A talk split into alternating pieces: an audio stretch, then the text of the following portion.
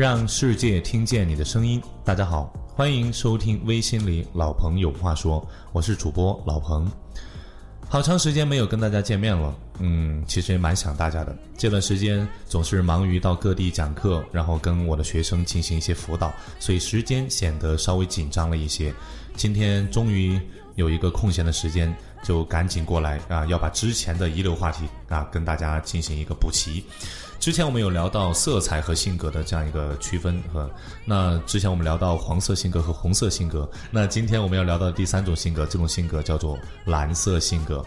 蓝这个颜色通常会给人一种忧郁和多愁善感的感觉，那蓝色性格就会给人一种沉稳、踏实、稳重、冷静的感觉。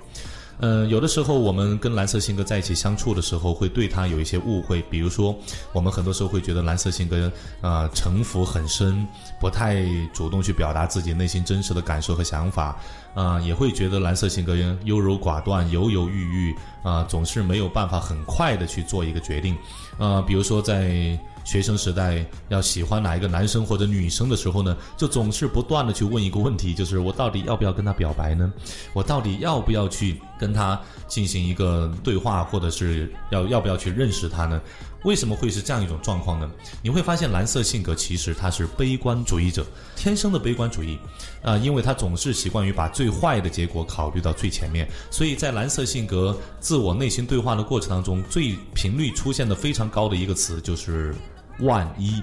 啊，万一他不接受我怎么办？万一这个事情搞砸了怎么办？万一我投了资又收不回来怎么办？啊，所以蓝色性格就会相对来说比较的严谨和谨慎一些。啊，这样的话就会导致蓝色性格，比如说他在买东西的时候，啊，就会更多的进行比较、分析、比对。啊，你会发现蓝色性格似乎好像有点墨迹。啊，也包括在开会的时候，蓝色性格通常都不会是主动发言的那一个。比较发言多的是黄色和红色的性格，那蓝色性格通常在别人发言的时候都是在旁边作为一个非常认真的听众，面带微笑，频频点头，啊，但实际上的内心是否真的认同对方的发言呢？这个我们不得而知，啊，但总之他表现出来的状态是一种非常平和和温和的感觉。那虽然蓝色性格发言不多，你又会发现蓝色性格一旦发言，他的发言内容又很难被。推翻，或者是找到他的漏洞，因为蓝色性格在发言之前已经在内心当中进行过无数次的深思熟虑，所以是比较谨慎和严谨的一个这样的一个过程，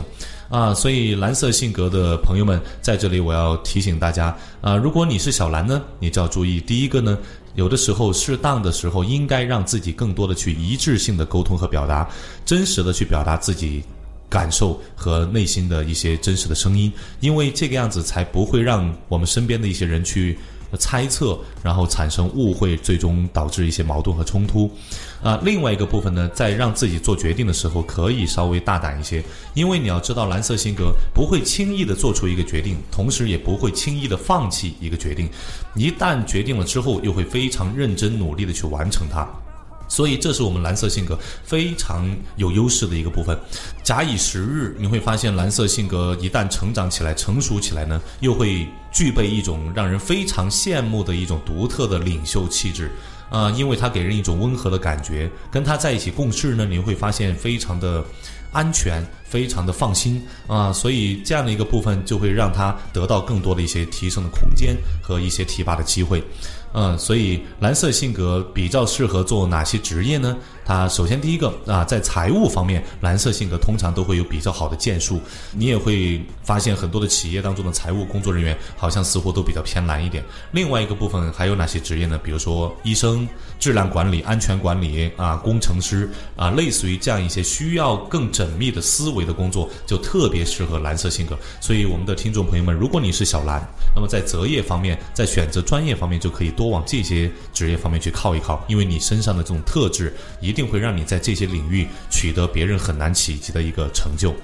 呃，在这里要提醒我们其他的朋友们，如果你身边有蓝色性格，请对他们多一些的宽容和理解。特别是如果你的另一半是蓝色性格，你要知道蓝色性格，比如说蓝色性格的女生，就比较不喜欢说自己的男朋友或者正在追求自己的男生。亦或是自己的老公啊，给自己讲太多的甜言蜜语，或者是制造太多的浪漫。因为蓝色性格骨子里缺乏安全，所以他看到对方这样的表现的时候，就会潜意识就会感觉到对方似乎。乎安全感是不够的。呃，所以在蓝色性格面前，我们似乎要更多的表现出一种沉稳和踏实，这个样子他才会觉得安全和舒服。啊，所以总的来说，跟蓝色性格在一起相处是比较愉快的，因为他是一个实在是一个非常温和的人。虽然有的时候呃显得墨迹了一些，但这都无伤大雅。也要祝愿我们所有的小蓝们啊，能够前程似锦，能够拥有一个适合自己和让自己喜欢的这样一份事业，让自己朝着一个既定的方向去努力去拼搏，好吗？好，那今天蓝色性格就跟大家分析到这里，感谢大家的收听，我们下一期再见。